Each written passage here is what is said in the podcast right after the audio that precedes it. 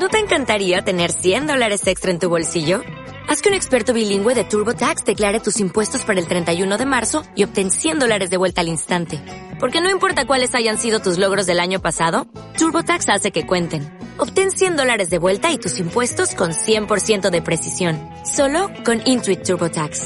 Debes declarar para el 31 de marzo. Crédito solo aplicable al costo de la presentación federal con TurboTax Full Service. Oferta sujeta a cambios o cancelación en cualquier momento. Bienvenidas y bienvenidos a esta sección de episodios extra, en la que narraremos, como cada miércoles, la biografía de mujeres emprendedoras e increíbles. Yo me presento, soy Laura Neblan, creadora y redactora de la revista de moda Street Style Magazine. Así que sin más preámbulos, comencemos. En una sociedad dominada por los hombres, la mayoría de las mujeres trabajando en roles de asistentes, y había pocas oportunidades de participar activamente. Fue entonces cuando pensé que iba a ampliar los lugares de trabajo donde las mujeres pudieran aplicar sus habilidades, así que lancé Temp Staff, Hoy hablamos en este episodio especial sin ninguna duda de una mujer increíble que marcó un antes y un después para las mujeres de su país, Japón. Hablamos de la increíble Yoshiko, creadora de la, empresa temporal más importante de Japón. Todo empezó cuando a los 20 años contrajo matrimonio. Cabe recalcar que para entender la historia debemos tener siempre en todo momento claro que en Japón las mujeres tienen que cumplir un rol determinado dentro del hogar, mientras que los hombres son los que salen al mercado laboral en busca de oportunidades y ambiciones profesionales. Las mujeres han de quedarse en la casa al cuidado de los hijos.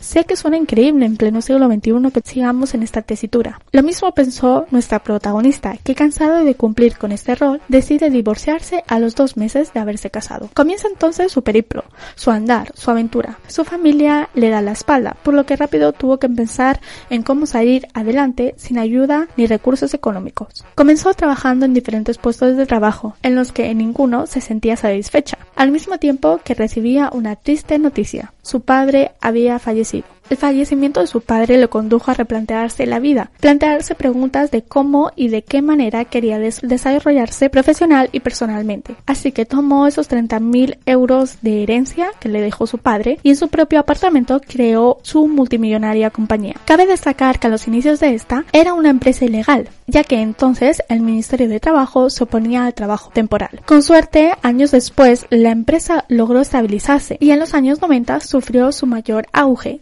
Preguntarás por qué. Porque bien es sabido que en los años 90 se vivió una crisis económica que aunque fue breve, cambió el rumbo de muchas economías. Pues bien, las empresas de la competencia no podían garantizar que sus empleados tuvieran sus empleos de por vida. Así que Yashiko disfrutó ver crecer su empresa a un ritmo exponencial. En 2012 la compañía empleaba ya a casi 5.000 personas. Lograba cerrar anualmente con un nivel de ventas de 2,5 millones de dólares y con una decena de oficinas repartidas por todo el mundo. Y así revolucionando con su ejemplo a un país entero, haciéndoles replantear cuál era el rol y la posición de la mujer en su sociedad.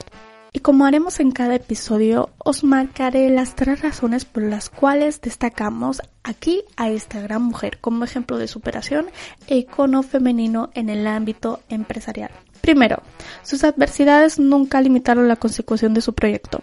Al igual que muchas mujeres de las que hablaremos, nunca dejes que tu origen o tus dificultades personales impidan la, condición de tus sueños. Porque créeme que cuando lo consigas sentirás un orgullo y un amor propio por ti mismo o misma que pocas personas se atreverán a hundir. Podrán intentarlo, pero dudo mucho que lo consigan. Es una de las mayores satisfacciones de la vida. Como te comenté en los primeros episodios del podcast, las adversidades están para ayudarnos a emprender, para mejores versiones de nosotros mismos. Si están ahí es porque obviamente tenemos la, la capacidad suficiente para poder afrontarlas. Así que amiga o amigo emprendedor, nunca dejes de lucharle a la vida. Segundo, aprovechar las oportunidades y creer en tu proyecto. Uno va ligado al otro. Si no crees en tus proyectos, rara vez vas a aprovechar las oportunidades y viceversa. Así que comienza a valorarte, a darte el lugar que mereces, a ver las cosas buenas de ti y aquellas que necesitas mejorar. Empieza a tener una introspección personal para poder extrapolarlo a tus proyectos. Sin confianza en uno mismo, no hay confianza en los proyectos. Estoy segura que si haces esta labor introspectiva tan esencial e importante,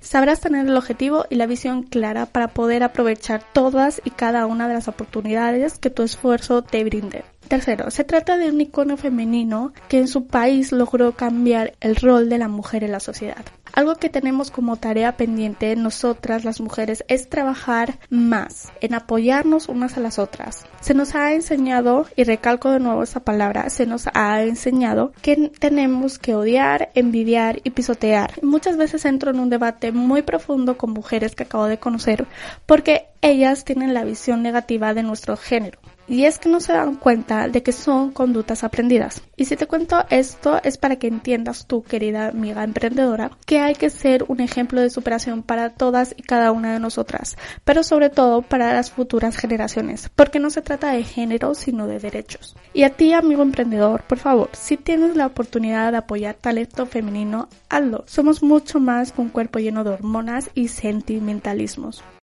Y hasta aquí el episodio extra de hoy. ¿Qué te ha parecido? Déjamelo saber en mis redes sociales, que recuerda que las tendrás siempre disponibles en la descripción del episodio. Además, si me escuchas en Apple Podcast, no dudes en dejarme tu opinión. Para mí es muy importante. Y como ya sabes, menos dramas y más amor. Recuerda que nos estamos escuchando en el próximo lunes con un increíble episodio, el cual no te puedes perder. Hasta pronto.